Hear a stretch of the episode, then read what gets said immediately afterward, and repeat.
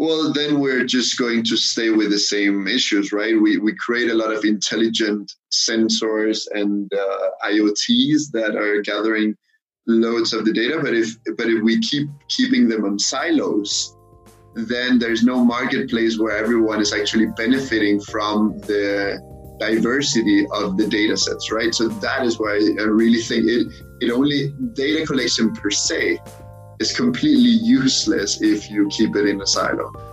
Moin und willkommen bei Freifahrt, dem Interview-Podcast zum Thema Mikromobilität rund um Fahrräder, E-Scooter, Lastenfahrräder und neuen Fahrzeugkonzepten. Hier spreche ich mit Expertinnen, Unternehmerinnen, Herstellern, Entscheidern, Enthusiasten und auch Kritikern über die Zukunft der Mobilität. Mich interessiert, warum das Fahrrad seit 200 Jahren existiert und dennoch weniger Beachtung findet als E-Scooter, welche innerhalb von weniger als zwei Jahren in aller Munde sind. Ich möchte herausfinden, was wir tun müssen, damit Mikromobilität mehr Beachtung bei der Verkehrsplanung bekommt und wir so in Zukunft in gesünderen und lebenswerteren Städten leben können. Mich fasziniert, warum es in Holland und Dänemark selbstverständlich ist, mit einem Lastenfahrrad unterwegs zu sein und wir hierzulande wiederum kostenlosen Parkraum als selbstverständlich erachten. Ich möchte von meinen Gesprächspartnern und Gesprächspartnerinnen lernen und so für euch einen 360-Grad-Blick auf Fahrzeuge, Anbieter, Strategien, Politikbedenken und auch Potenziale werfen. Mein Name ist Sebastian Hofer und heute spreche ich mit Christian Brink von dem norwegischen Software-Startup Urban Sharing. Ich liebe ja Gespräche in einer fast schon systemischen, philosophischen Flughöhe. Christian beweist für mich als Vice President für Strategie und Business Development eindrucksvoll, wie man den Spagat schafft, an dieser Flughöhe für strategische Themen unterwegs zu sein und gleichzeitig ein tiefes Verständnis für die Anforderungen von der Straße zu besitzen. Direkt zu Beginn des Gesprächs erfahre ich, welch ungewöhnlichen und spannenden Lebensweg Christian hinter sich hat. Vom Archäologiestudium und Arbeit in Kairo in Ausgrabungsstätten, über Bikesharing bei Nextbike in Leipzig bis zur Beratung in Singapur. Er ist unfassbar neugierig und ist ständig dabei, sich neue Fähigkeiten beizubringen. Meistens am Wochenende. Dazu zählen das Programmieren, die Finanzwelt seit neuestem oder eben Mikromobilität, sein selbsternanntes Hobby. Eine der Kernfunktionalitäten von Urban Sharing ist es, Anbietern von Sharing-Systemen die tägliche Arbeit des Umverteilens und Bereitstellens zu vereinfachen. Er spricht in dem Kontext von den Helden, die dafür sorgen, dass Fahrräder und E-Scooter immer dort stehen, wo wir sie brauchen. Genau dafür bauen sie ihre Software, um diese Arbeit mittels Forecasting beispielsweise und kluger Beobachtung der Nutzungsmuster zu optimieren. Christian ist der Meinung, dass zum einen das offene Teilen von Daten zwischen Mobilitätsanbietern, Städten und dem ÖPNV und zum anderen diese Optimierung des Betriebs eben dieser Mobilitätsangebote helfen werden, noch lebenswertere Städte in der Zukunft zu entwickeln.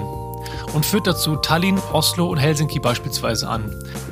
Für manch einen scheint die Anzahl an E-Scootern auf den Straßen bereits viel zu groß zu sein. Für Urban Sharing und für Christian hingegen geht es gerade erst richtig los, den Vorteil ihrer Software ausspielen zu können.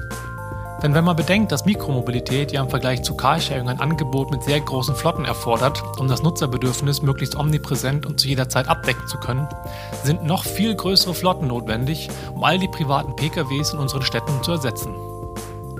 So, und bevor es losgeht, würde ich mich freuen, wenn du mir bei acht kurzen Fragen zu meinem Podcast helfen würdest. Der Link dieser kurzen Umfrage steht in den Show Notes. Jetzt aber viel Spaß mit Christian Brink und Urban Sharing. You seem to be a very adventurous and curious human being. And, uh, I don't know about that, but yeah, I'm definitely curious. That is what I am. Okay, um, my guest tonight is Christian Brink. Um, he is the vice president for strategy and business development for Urban Sharing, um, a company from Oslo that um, do a lot of things in the the area of micromobility and bike sharing and sharing of other forms of transport. But I bet you are going to um, explain what you do yourself in a couple of minutes. So, hello, Christian very, very thank you, thank you very much to have you on my show tonight. Good evening, Sebastian. Thank you for having me. I read on your LinkedIn that you have a master in Egyptian archaeology and you studied history in, uh, I think, in Madrid and Rome.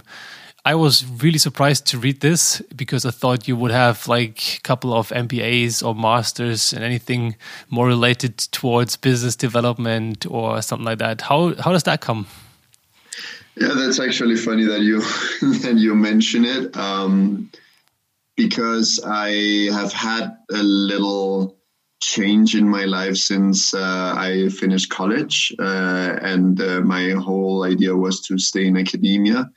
Um, and yeah, since I was a kid, basically, I, I dreamed about becoming an archaeologist and digging up ancient uh, antiquities in Egypt, uh, which was a dream that I fulfilled uh, at the age of 22. And uh, then the next steps of my life actually involved probably either just staying in academia or making a pivot, which uh, I decided to try out while living in Cairo.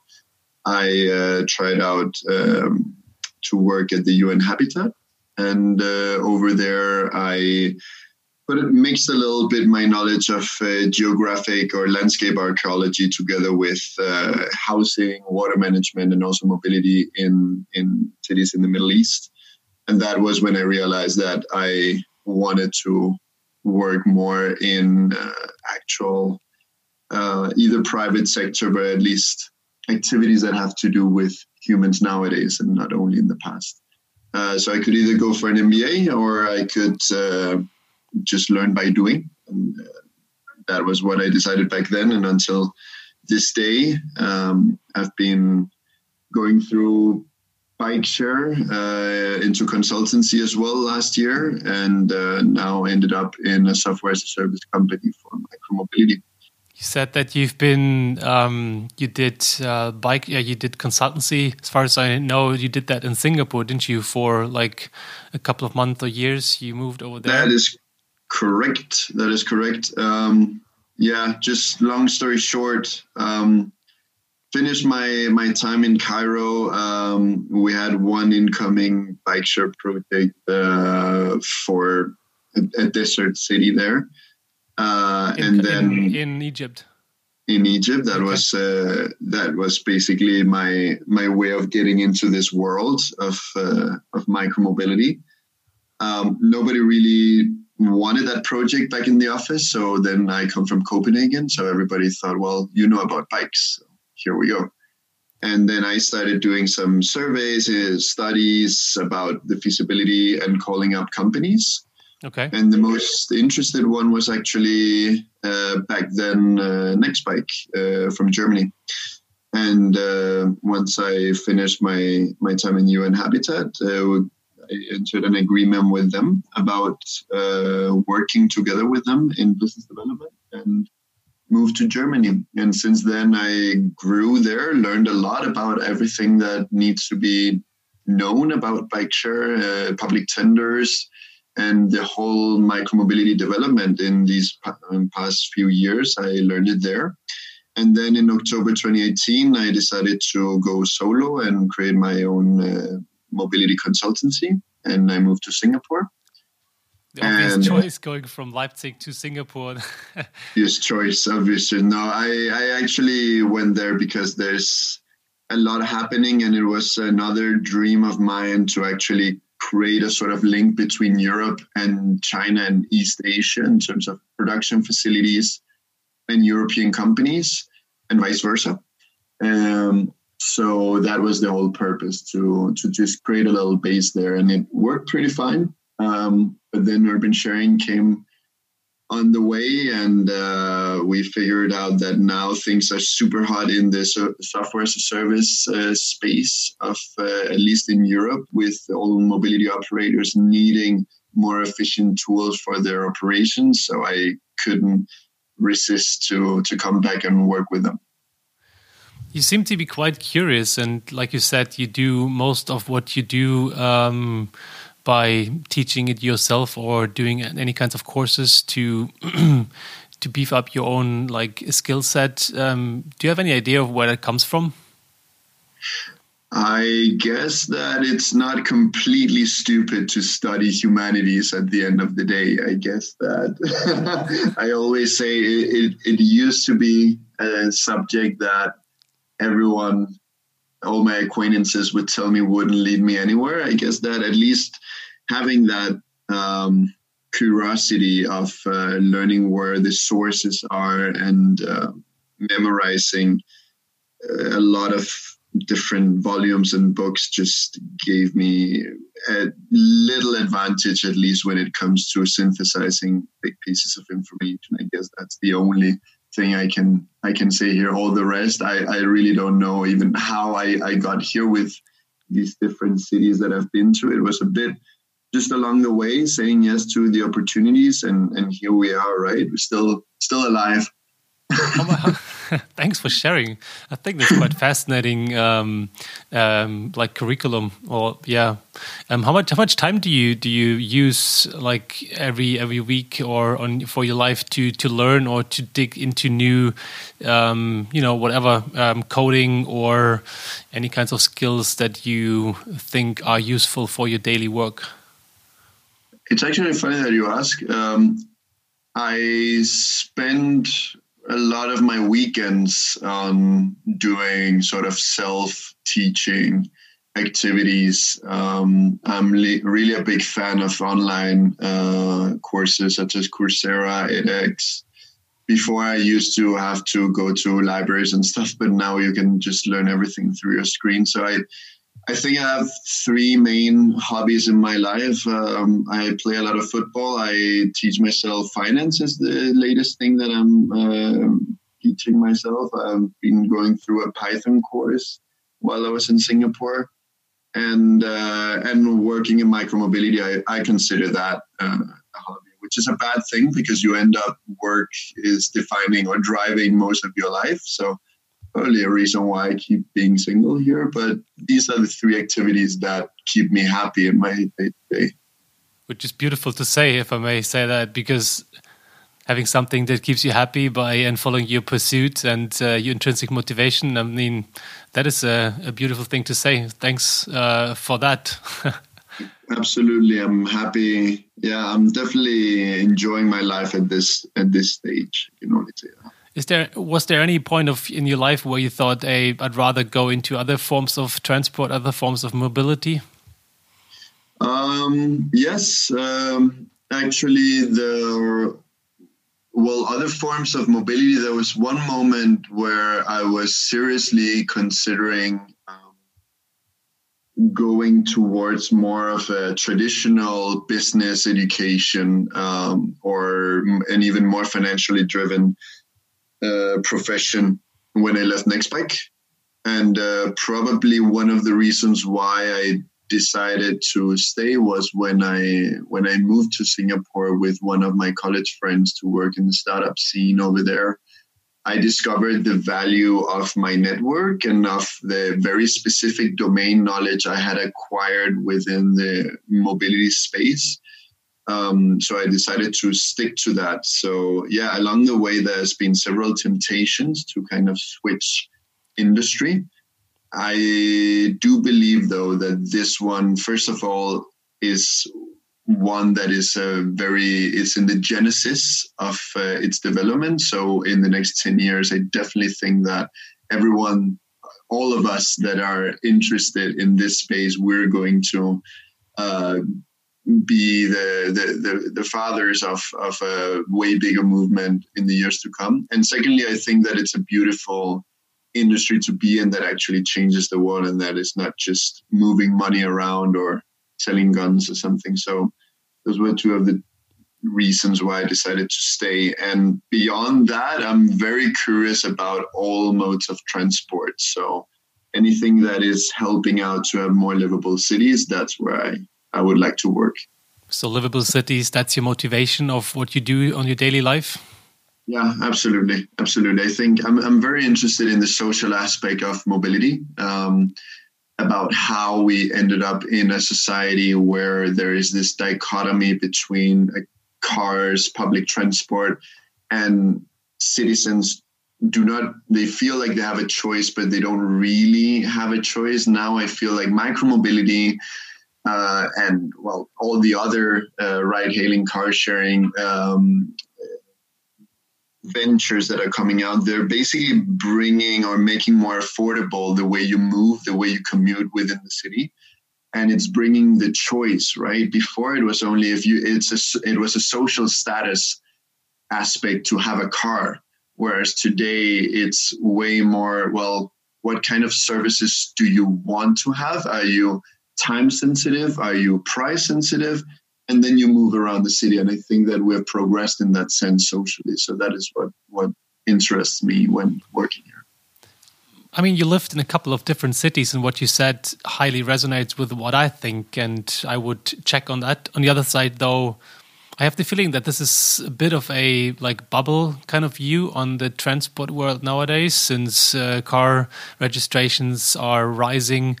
I was in India last year, and when they uh, showed the, the the vision of the city that they wanted to build on a greenfield, it consisted mainly of big uh, roads and SUV parking lots and shopping malls. So.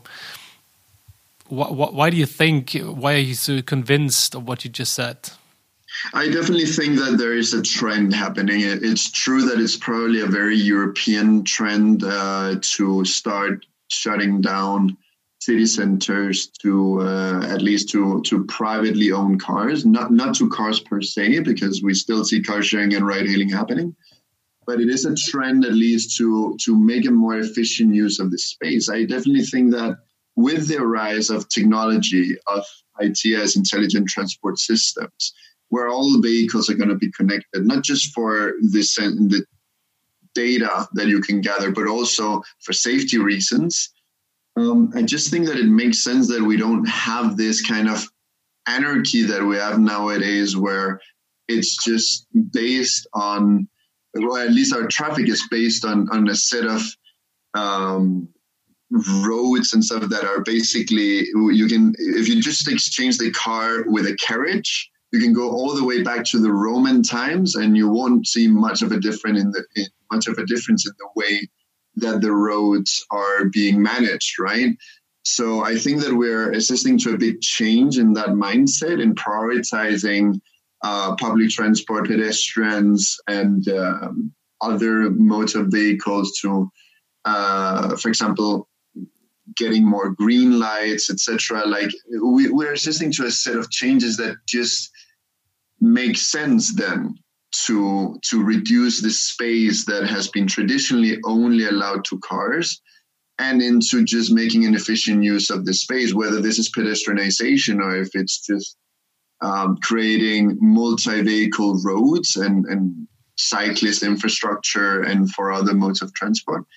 I think that is something that has started in europe and not only also in canada and the us and I saw in Singapore and, a set of Southeast Asian cities that they're doing the same kind of developments.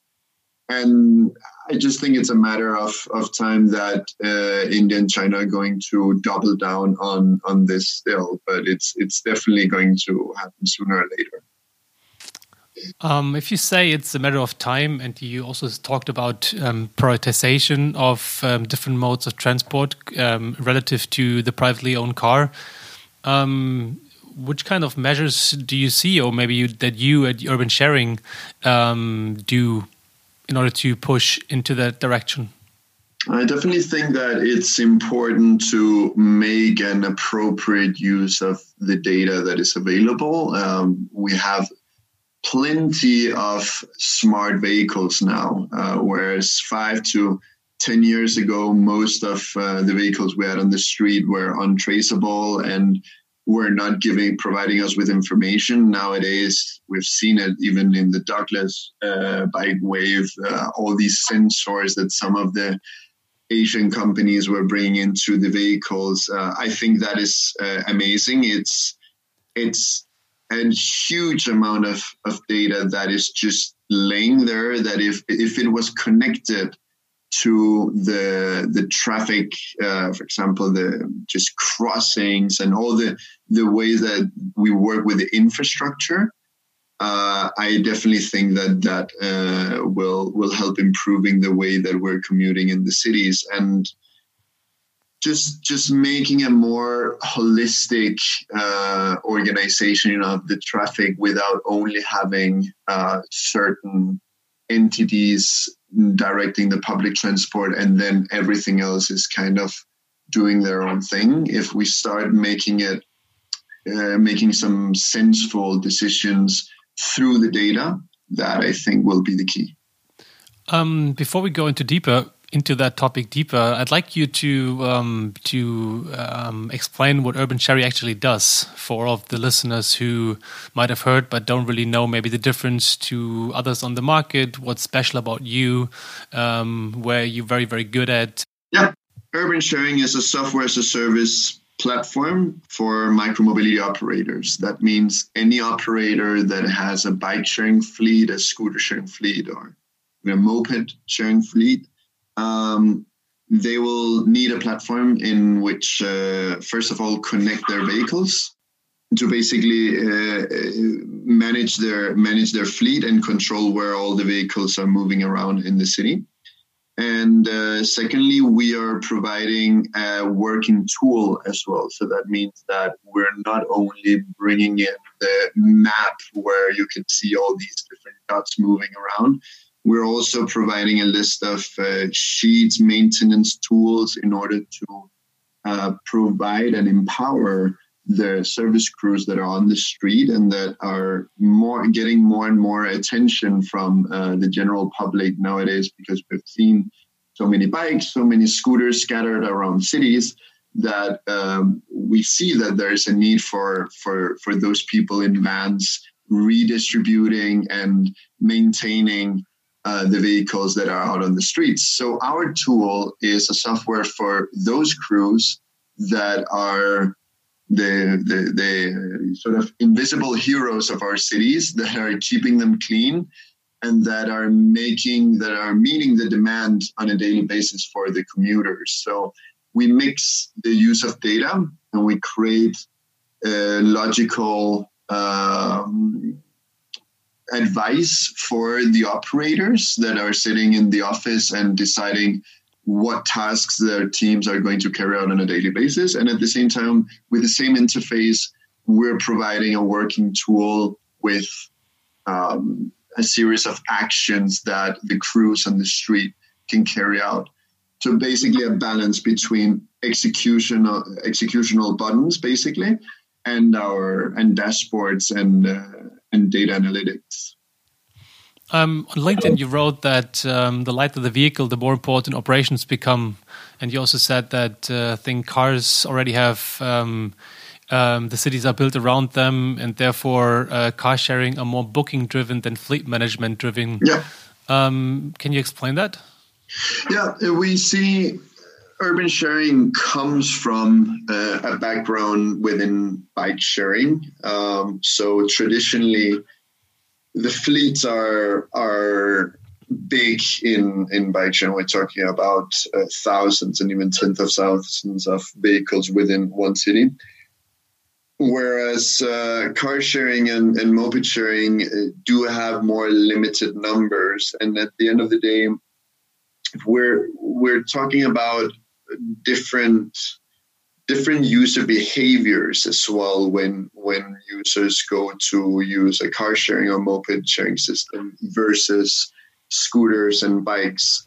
Um, just as an example, a user will be willing to walk five to eight hundred meters for a car or moped because they usually know that they can get way further with that vehicle in a comfortable way Whereas with a scooter and a bike, if you don't have the right density and the right offer to meet the demand, if a customer has to walk more than 500 meters, it's probably not even worth to take that mode of transport, given the the limited distance that they can that they can convey with them, right? So it, it it's basically to understand the difference between what what kind of um, which part of the commuting you're solving. It's not only last mile, but bike share and scooter sharing, they, they do have uh, their benefits and also their limitations. So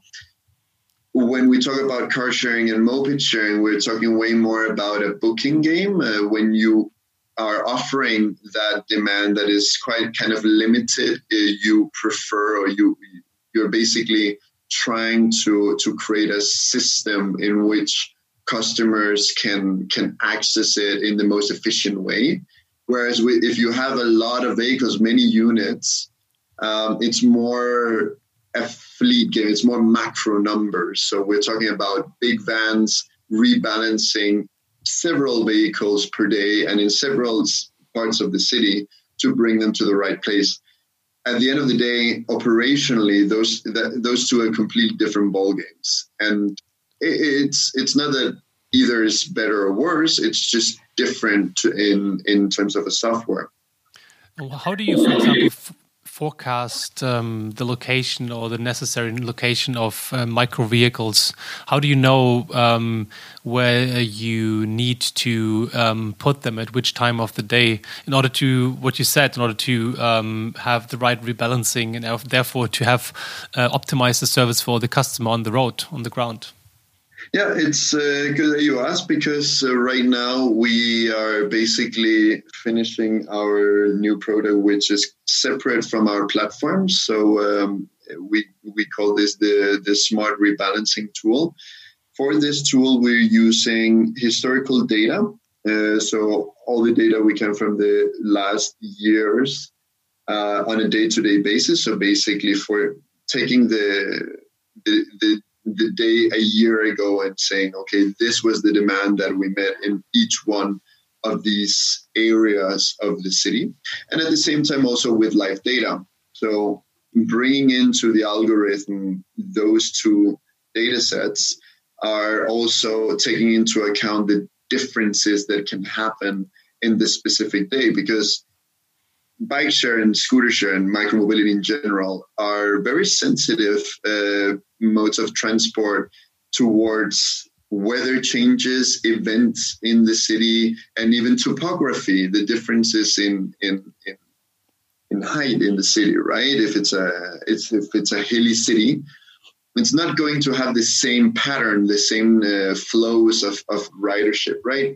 So it's important to take into account the historical data. You're probably resolving the topography issue there. Uh, with live data, you are also taking into account events that could happen, or for example, traffic uh, jams, accidents. We're taking that into account, and we are also um, trying to differentiate and make it even more precise. This uh, algorithm that we we have developed, including also weather data and even, uh, if possible, in some cities, traffic data as well. So also, with that, creating a strategy. Yes. Um, do you also, um, I, somewhere on your blogs, I read about multimodal fleets. And since you said you can um, manage um, car, bike share and scooter share and moped share, I think you also have something going on with cargo bikes. How do you prioritize, for example, use cases um, in order to learn which vehicle type is the best for a specific use case and therefore um, um, modify your rebalancing, um, let's say, patterns based on, on on like a daily basis, for example? Yeah, I think uh, we the main difference here that we see, or at least the vehicle types that are creating the biggest difference uh, in terms of operations are the electrified vehicles versus the mechanical vehicles, right? Uh, okay. Traditionally, we have been working a lot with uh, with uh, mechanical bikes in the in the systems that we are supporting, um, including cargo bikes as well. But it's usually, first of all, the decision is in the hands of the operator. Uh, usually the operator are the ones that are playing the local card and they know what which needs the city has uh, better than anyone else. So uh, we we have the pretension and the ambition of becoming uh, the main European uh, SaaS platform for micromobility, and that means that we cannot know what uh, is the most suitable vehicle for every single city. This is first of all why we're trusting them. Uh, but secondly, we are creating differentiations that are common to all cities. For example, differentiating between the patterns in mechanical bikes versus e-bikes. Just that single difference is huge in terms of not just the bike distance that is being carried out uh, between users that are using one kind of the or the other, but also even in the in the dynamics of the rebalancing in the city, right? Because um, there is some customers start just making more use of uh, of these for example the electrical bikes in, in hilly areas that were not even thought of in the operations of a, of a mechanical bike system right so um, we, we, definitely take those into account. We're trying to limit the amount of uh, of vehicles that we are integrating with. So, for example, um, we we try to focus on one, two, max three new vehicle types per year in order to face the amount of uh, demand that we'll meet from operators. Uh, but otherwise, we think that we're not providing the right service of linking operations, targeted operations for that vehicle type with if we have to mix it with a million different uh, different kinds. So, uh, so this is how we're approaching the problem at the moment. And which cities are you active with your um, yeah with your software? Which um, sharing systems do you support currently?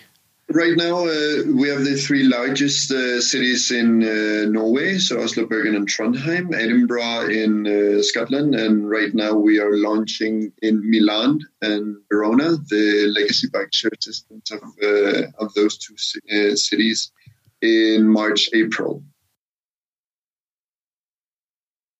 Mm, I'm picturing you sitting in front of your monitoring dashboards and seeing like how the dots of all kinds of different vehicles are moving um, across the city to learn uh, about moving patterns and learn about all the data that you need um, in order to understand uh, moving patterns of people using micromobility.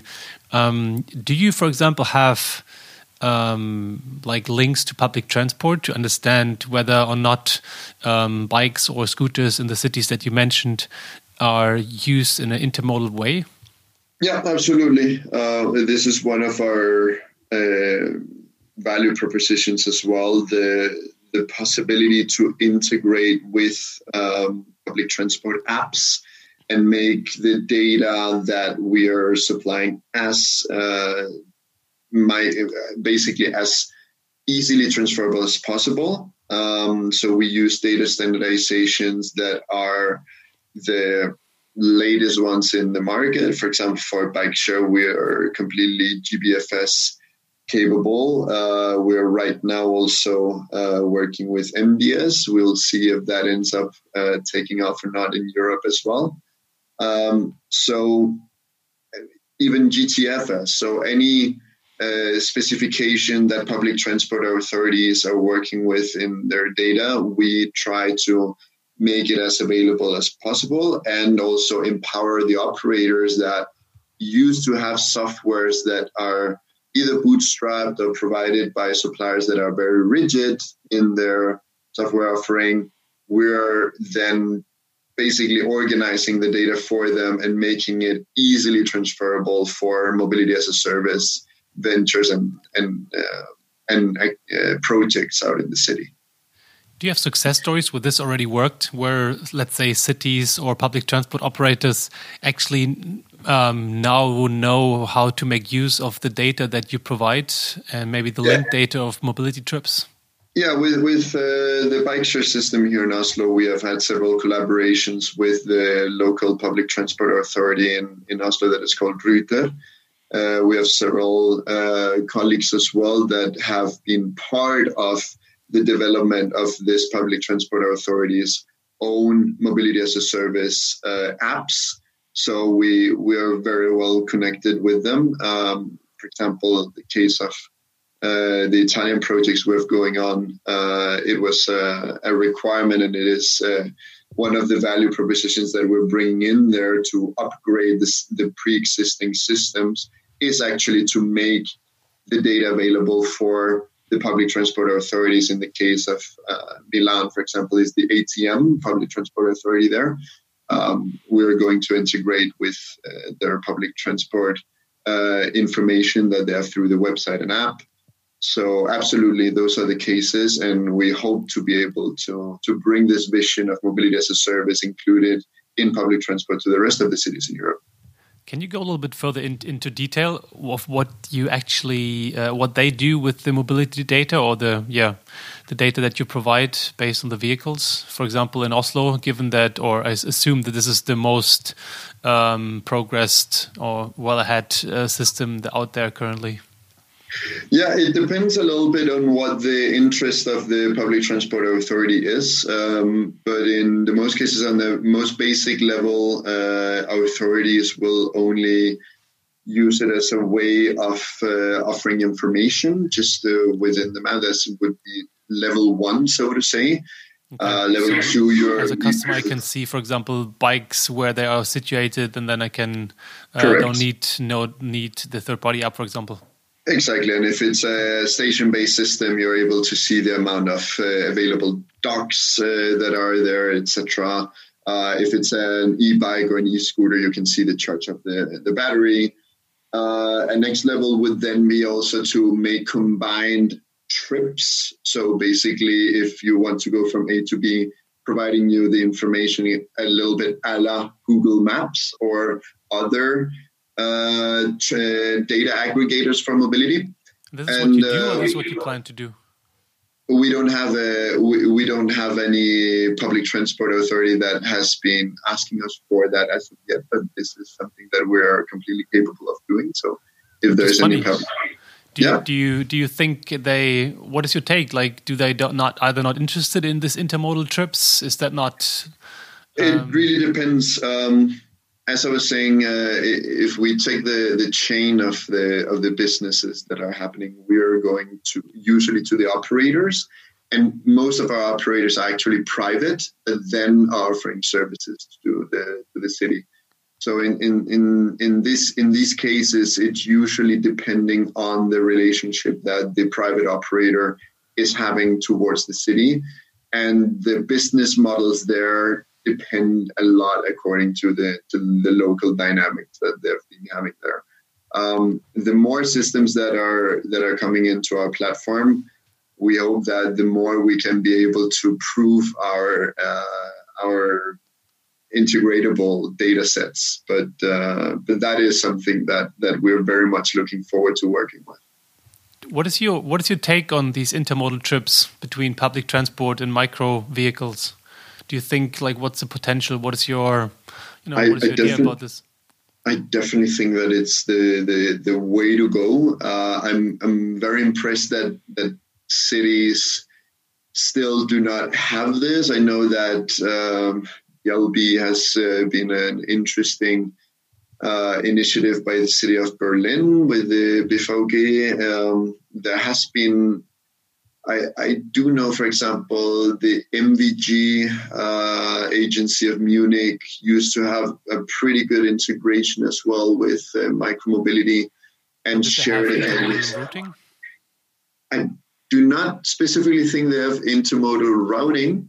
Um, but it, they they as far as I understand, the ticketing system was completely integrated. So that means that you're able to buy bus tickets as well as bike sharing and even car sharing through the same app, which is quite different from other uh, mobility aggregators. So maybe you're not doing the entire trip, but you are able to buy a combined ticket. So that is already quite advanced.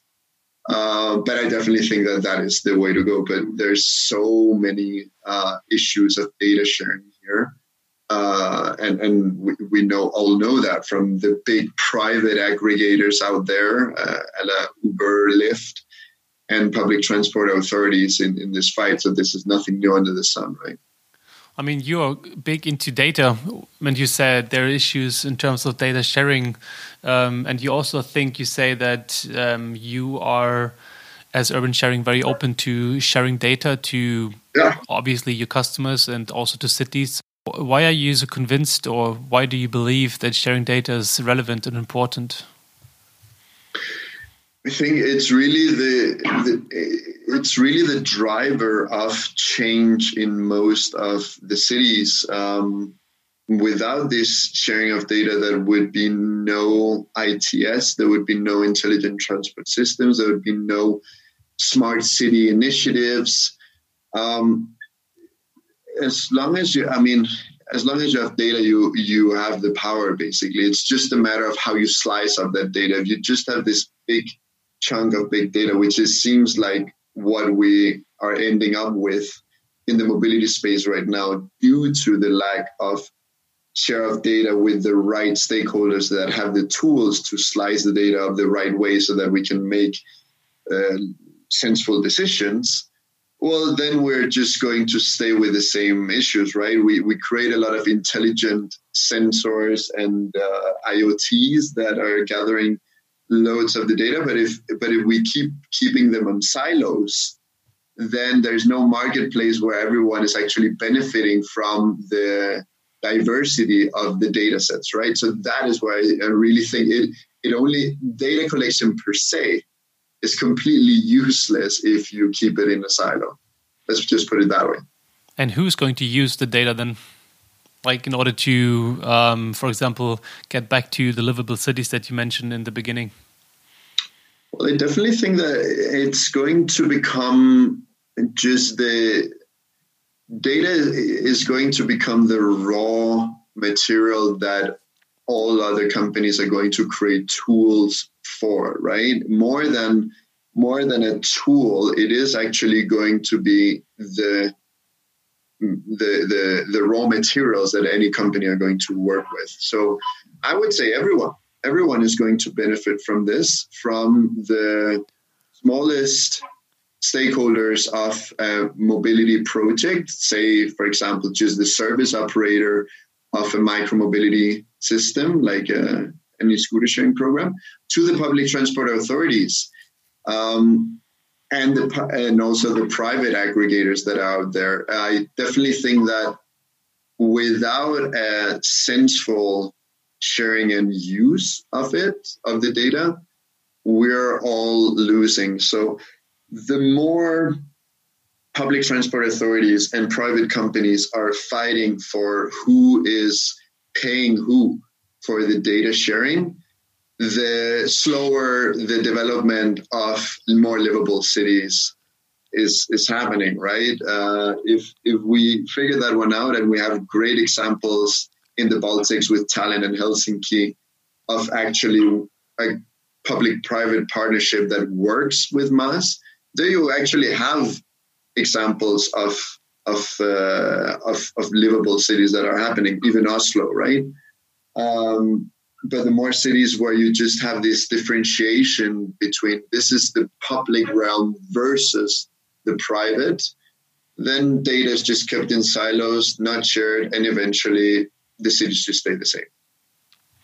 Um, Christian, do you remember a moment of epiphany where you had this moment of okay this is what you can do with data this is um, this is why we need this and this is what we can do with it. Do you remember that moment of epiphany for you?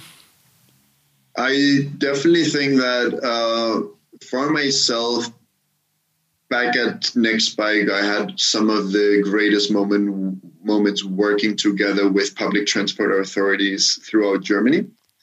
Uh, the systems that I already mentioned in the BVG, MVG, and KVB in, in Berlin, Munich, and Cologne, respectively, uh, are doing huge jobs. Um, since then, I think when I arrived at urban sharing, it's actually where I had a, a, an epiphany myself with all the know how that was in the company already uh, with the colleagues that are here that basically have a huge amount of experience developing apps, even as I was saying, for the public transport authority. So personally, I had that epiphany.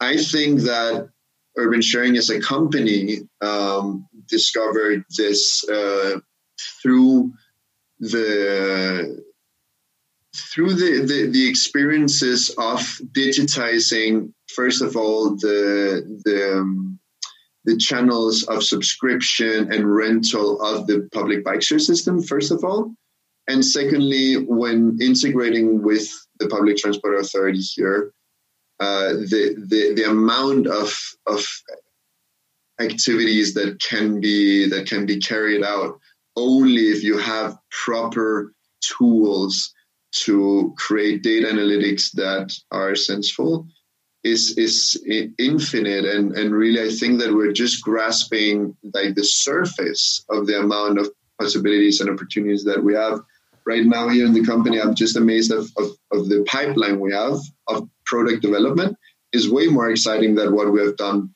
until now. Is there anything you can share that you're looking forward to? Definitely think that I'm very excited about the the dynamic rebalancing tool that, that we're producing here. I think it's be quite a game changer within the micromobility operations that we've seen so far uh, that have been uh, questionably effective in a lot of European cities. So I think that is going to bring a, a, a lot of uh, interesting uh, use of machine learning uh, in micromobility and for the fleet management. Uh, but in the other hand, I think that we are creating some pretty interesting um, models of data sharing that will make it so easy for operators to integrate with other companies that we feel like we're we're bringing the the data sharing uh, possibilities one step ahead. And I think throughout the summer and, and, and fall this year, we're going to see some interesting news coming out from, from this company here in Norway. What about autonomous rebalancing for scooters? Do you believe in that? I actually saw some prototypes back in Singapore at, in late 2018 about autonomous uh, autonomous scooters that would go uh, back to the warehouse by themselves. Um, I really think that there is a long way to go in that sense. And I also think that there are higher priorities thinking about the cities as a whole and not just focusing on the vehicles as single units themselves driving back to places by themselves. But everything that is research and, and innovation, uh, we embrace it happily. Um, I just do think that at a at a at a micromobility level, fleet management tools are still in a very very basic level, and we have a long way to go there. Um, I would like to learn a little bit more about your take on on what's happening on the street. For example, are you more into free floating versus station based uh, sharing? Do you like personally? Um, maybe also from a company perspective, do you are you more convinced that bike sharing is the future, or is it scooters? Is it um, like anything in other any other vehicle types that are not on the streets yet? Are you annoyed? Do you think it's okay how scooters are on the street, on bikes, vice versa, or respectively? Um, like, what is your view on the the last, let's say, one year micromobility yeah. in Europe? I definitely think that uh, in terms of the technology, dockless versus hybrid versus station based, I we're as a company and even at a personal level, we're completely agnostic. Um, I really think that it depends on the city. Uh, the every city is in a whole ecosystem, and actually, this is one of the, the the values that we have here at Urban Sharing is to respect the the regionalisms of each one of the cities. And that is actually what uh, keeps the beauty of each one of them and, and gets an identity. So if a city decides to go for station-based bike share or they decide to go for uh, free floating e-bikes or for free floating e-scooters i think that there is a demand for each one of these vehicles each one of these modes. We embrace them and I think that one of the, the challenges that makes our, our job beautiful here at Urban Sharing is actually to be able to cater for each one of these models. So we believe definitely that the the the differences and variances only enriches the micromobility ecosystem, and the issues that we have been facing are just first of all, they're normal. In any disruptive technology, there's always a little bit of chaos, and that is mm, that is good because then there is actually space for improvement, space for consolidation. And this is where we think that we can be useful exactly for what you were mentioning scooters scattered all around the city thrown into the seine river in paris um, bikes all around these are things that are, are minor uh, issues compared to the amount of pollution and space that cars are are bringing to us. However, they are still annoying and they need to be improved. And that is ex- that that is really the problem that urban sharing wants to resolve in our in our mission and vision statement. Right? We we want to create tools that make all micromobility systems, first of all, efficient and, and profitable for the operator, but at the same time, help to create a livable city, right? And and first of all, that goes through making safe and vandalism free systems. So everything, all the data that we can manage to slice up and present the right way so that the operator can execute on what we're suggesting that they should do. That is really the, the secret sauce of, of what we're doing. Uh, that sounds like an excellent um, way to finish this uh, conversation. There's probably not much more to add, or is there anything else that you that you forgot to say that you would like to add that um, yeah came up into your mind during the conversation?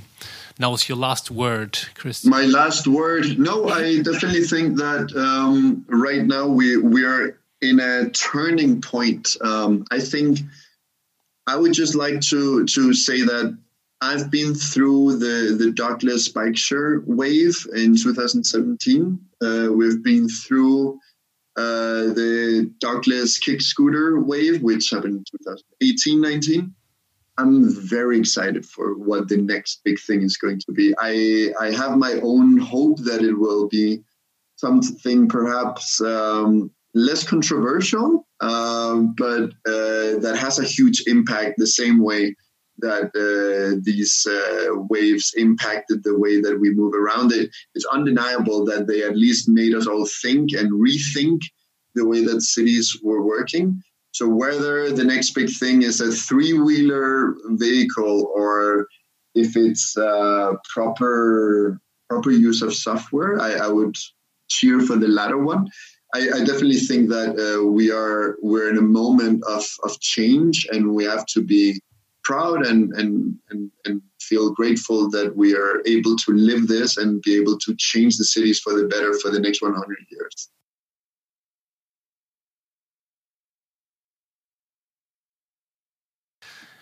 My last question is what's the bicycle behind on the wall behind you? I was it's wondering actually, that all along.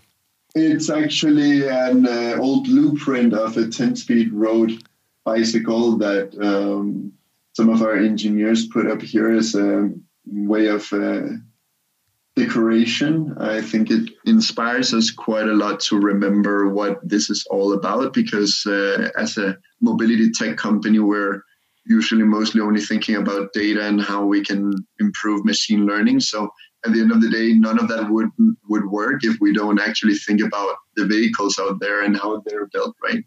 So I think this is why we, we need reminders on the wall of the actual vehicles that are going to be used in our the actual mechanical piece of equipment that's out there that you can move around efficiently in the future with your software. Beautiful, nice. Exactly, that's what it's all about. Okay, Christian, thank you so much for your enthusiasm, for your open words, for your insights, and uh, sharing so much of interesting um, stuff about your daily life, about urban sharing. Appreciate it. Um, and um, see you soon in one of these uh, mobility nerd events that we exactly. like to attend. Hope to see you soon, Sebastian. Always a pleasure to talk about these topics. Schön, dass du wieder eingeschaltet hast bei Freifahrt. Welche neuen Gedanken hattest du beim Zuhören? Hattest du Fragen? Dann schreib mir diese doch gerne als E-Mail an podcast.freifahrt.org oder als Kommentar bei iTunes. Dort und auf Spotify und wo es sonst so Podcasts zu hören gibt, kann man Freifahrt übrigens auch abonnieren. Ansonsten bin ich ebenfalls bei Twitter und Instagram unter dem Handle Freifahrt zu finden und freue mich auch dort über eine Volkschaft und Nachrichten. Zum Abschluss der Folge möchte ich kurz darauf hinweisen, dass du mich ab sofort auch über steadyhq.com slash Freifahrt mit einem kleinen finanziellen Beitrag unterstützen kannst, meinen Podcast weiterhin unabhängig produzieren zu können. Alle genannten Links findest du natürlich auch in den Show Notes. In diesem Sinne, bleib zu Hause und bleib gesund. Und wenn es sein muss, gute Fahrt und lass die Haare wehen.